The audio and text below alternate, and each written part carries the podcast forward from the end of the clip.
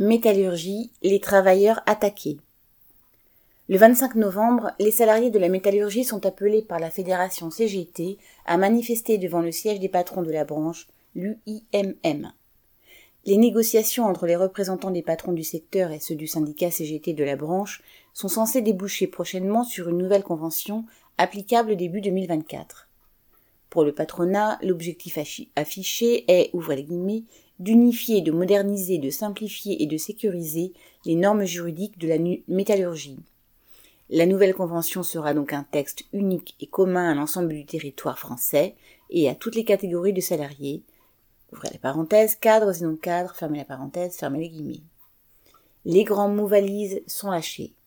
Il suffit d'ajouter, comme le font des représentants de l'UMM, que le, les guillemets, dispositif actuel, fermez les serait, particulièrement complexe et source d'insécurité juridique, de regretter des, seuils d'accueil selon le diplôme, et, ouvrez les des progressions automatiques selon l'ancienneté, les pour voir se dessiner les attaques programmées par le patronat.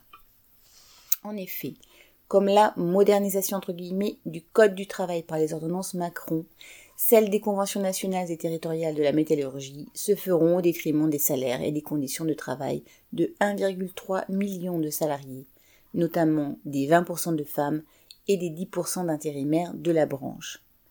Un exemple significatif en est l'intention patronale de supprimer la prime d'ancienneté qui peut dans certains cas, comme chez Renault, ajouter au salaire mensuel 200 ou 300 euros en la compensant de façon dégressive et en en privant les futurs embauchés.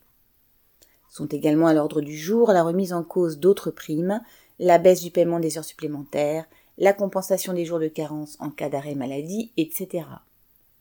Les maîtres mots des patrons étant individualisation entre guillemets et flexibilisation entre guillemets, le détricotage des quelques barrières qui tempèrent encore la rapacité de ceux qui ne jurent que par plus de profit, pour plus de dividendes, est bien entamé. Pour s'y opposer, les rencontres autour d'un tapis vert ne seront d'aucune efficacité.